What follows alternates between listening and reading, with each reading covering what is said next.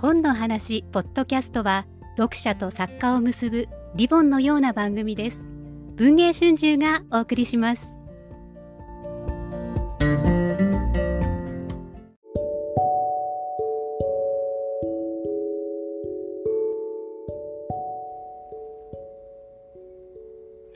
文芸春秋翻訳出版部がお送りする翻訳の部屋。えー、今回はあの、発売中のイーロン・マスク。について担当編集者の絹川さんに話を聞く特別編の第4回になります。よろしくお願いします。よろしくお願いします。あの、発売が先週はい。で、あの、その当日にモーニングサテライトさんでしたっけ？はい。に、あの、取り上げていただいて、その後もワールドビジネスサテライト。はい。で、昨日が報道ステーション。はい。で、あの、取り上げられて、大変話題になってるわけですけど、はい、さ実はこの、よく考えたらこの本の成立事情について聞いてないなとふと思って、はい、で、聞いてみたいなと思うんですけど、はい、これって、その、いわゆるその、自伝ではないわけですもんね。そうですね。自伝ではないですね。電気ですね。まあ、ただ電気っていうとなんか偉人伝みたいなそういうイメージを持たれる方がいるかもしれないんですけど、実は全然違って あの、アイザックソンっていうあのスティーブ・ジョブズのあの電気を書いたあアメリカの大御所の電気作家さんが、えー、マスクに2年間密着してマスクの、えー、身の回りの人にあの誰でも何でも聞いていいみたいな条件でで、まあ、全ての会議とかにも同行して電子メールをもらってでマスクはあのチェックしないで書いていいよ自分の許可なく書いていいよって言ってで思いっきりその通りあの、ちょっと読むとびっくりなんですけれども、あの、マスクの、あの、いいところも悪いところも半々ぐらいな感じで 書いているっていう、ちょっとびっくりな内容なんですね。その、要するに有名な人が出す本って、あの、往々にして、その、いわゆるゴーストライターみたいな人の話を聞いて、うんうん、まあ、言うがまま書くみたいなね、いうのってきっと、あの、結構あって世の中には。で、そういうもんかなって、要するに、えっ、ー、と、イーロン・マスクの都合のいいことしか書いてないんじゃないかなと思ってる方もいるかなと思って、ちょっと思って、あの、そもそもだってこの、著者のウォルター・アイザクソンさんは、ゴーストライターどころか、多分今世界で一番トップの、はい、なんの、評伝作といえばいいんですか、ね、評伝作家トップですよね。はい、はいで、さっきちらっと名前が出たスティーブ・ジョブズも彼だし、はい。はい、それ、日本だとなんとそこが突出しちゃってますけど、ね、アインシュタインだったりとかね、はい、あの、レオナルド・ダ・ヴィンチの表でも書いてるような人なんで、あの、なんだろう、いいダクダクと、言うままに書くような玉じゃないですもんね。違いますね。で、昨日の、あのそうそう、オードステーションさんのインタビューでもその前の WBS でもそうでしたけど、結構辛辣なこと言ってましたよね。辛辣なこと言ってました。あの、例えばツイッター買収したマスクさんは、マスクさんは、えー、共感力がないからあんなにツイッター、あの、平気でリストラできるんですみたいなことを言っていたし、まあ、あの、そういう恐怖を感じないから、あの、リスクを取ることができて、まあ、ちょっと人間としてはあれかもしれないけれども、えー、イノベーターとして、起業家として成功しましたみたいな、そう、冷静に淡々と分析してますね。これあの、さっきちらっとおっしゃってましたけど、その2年間密着っていうのは、いわゆるビジネスと場になんかも一緒にアイザクソンさん行ってたってことですか？そうです。会議も一緒に行ったし、まあ、プライベートの席とかにも一緒に行って、ってすごい あの結構ピリピリした取材だったらしいんですけれどもそんな楽しい感じの感じではなかった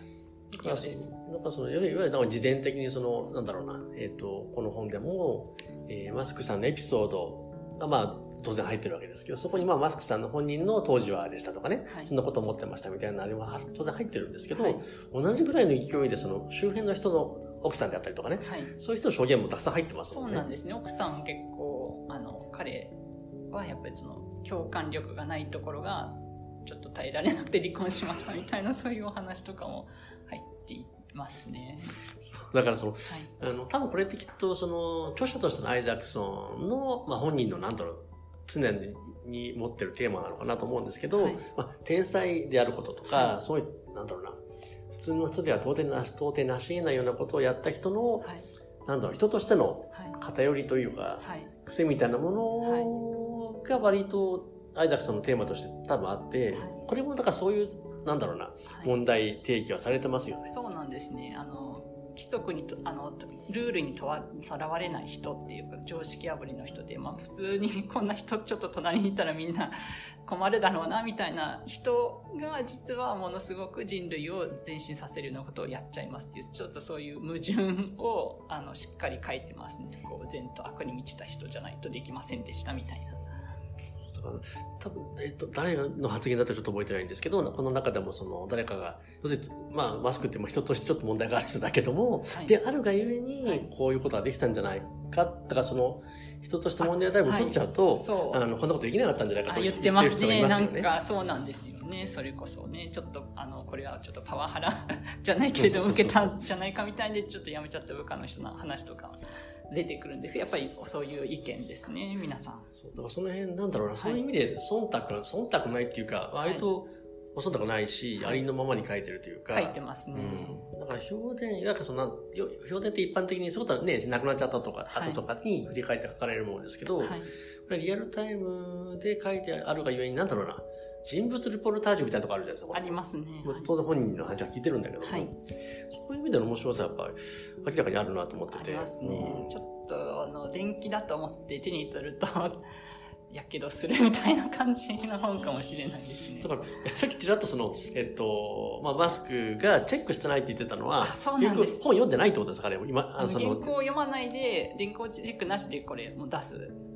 したんですって、それもちょっとびっくりなんですけれども、こんなに、そしたらこんなにいっぱい書かれちゃって、いや、でも、でもだったの？に、いや、僕はその全然、あの、ビジネスとかには疎いタイプの編集者ではあるんですけど、読んでて思うのは、なんだろうな、めちゃくちゃ面白いんですよ、人として。はい。そこは本当にありのままに書かれてて、はいあの、あアイザックソンがうまいのか、あるいはマスク自体が面白い人なのかわかんないですけど、あのー彼の人生それ自体がすごい面白いうん。エピソードというか、あ読み物として成立している。はい。それは明らかには、まあそう一緒に働きたいかって言われると働きたくないんですけど、うんそれとはまた別の話でね、はい我々読むだけなんで、はい。あのーその面白さは明らかに、忖度抜きであるがように面白いあります。ね。いや、本当に、あのー昨日のインタビューとかも含めてね、はいアイザさんに対する、はい。あのー容赦ねえな、意外とっていうね、容赦ないですよね、意外と、本当に大事な。だから、その、なんだろう、あの、なんでその、やっぱり、あのー辞典、いわゆる辞典、はいあの、オーソライズされた辞典というふうに、もしこの本を見てる方いらっしゃるとするならば、もっとね、もっと面白い本ですよっていうのを伝えていきたいですよ。ちょっと表紙とかがこうパキッ、バシッとかっこよく作っちゃったってこともあって、あ、なんかこれ、ね、なんか完璧な俺見てっていう本なのかなって思われたかもしれないんですけど、むしろ結構中身が赤裸々だから、こう外側はもうちょっとびっくりしちゃって、こうパキッと完璧な感じに作りましたぐらいの編集意図がありました、わか。ります。はい。そう。けど本当に、あのーなんつうんだろう。まあ、ジョブ、ジョブズよりも赤裸々かもしれまあ、ない赤裸々ですね。ジョブズよよりやっぱちょっと複雑な人ですね、うんうんうん正直言って。あの、イノベーターとしてもやっぱ格上っていうのは、まあ、あの、アイザクソンも言ってて、やっぱり、あの、いろんなジャンルを、まあ、EV、宇宙、AI、同時進行的に複数ジャンルどんどん進めていくっていうのはやっぱジョブズと違いますし、もう当時に比べてスマホと AI だったら技術的な進歩も全然違うし、やっぱりその、えっ、と、アイザクソンさんが言ってたのは、その、今やっぱり世界で一番注目のイノベーターは彼だって言ってますね。わかりました。まあ、そういうわけで、あのー世界一の、世界一の評点作家はい。が忖度抜きでびっちりはい。取材もし、はい。かつ、あの、本人に見せもせず、見せません。はい。書き上げた。だからそういう意味で本当に、あのー面白いし、まあ意義も深いし、はい。っていうのがこの発売中のはい。イーロン・マスクはいっていう本だと思いますので、はいまだ、なんだろうな、あの、様子見みたいな方もね、はいぜひぜひ、はい。本屋さんに立ち読みとかしていただきたいなと思います。はいはい。ということで、また、あの第3、第4回か、はこの辺りでよろしいですかね。はい。はい。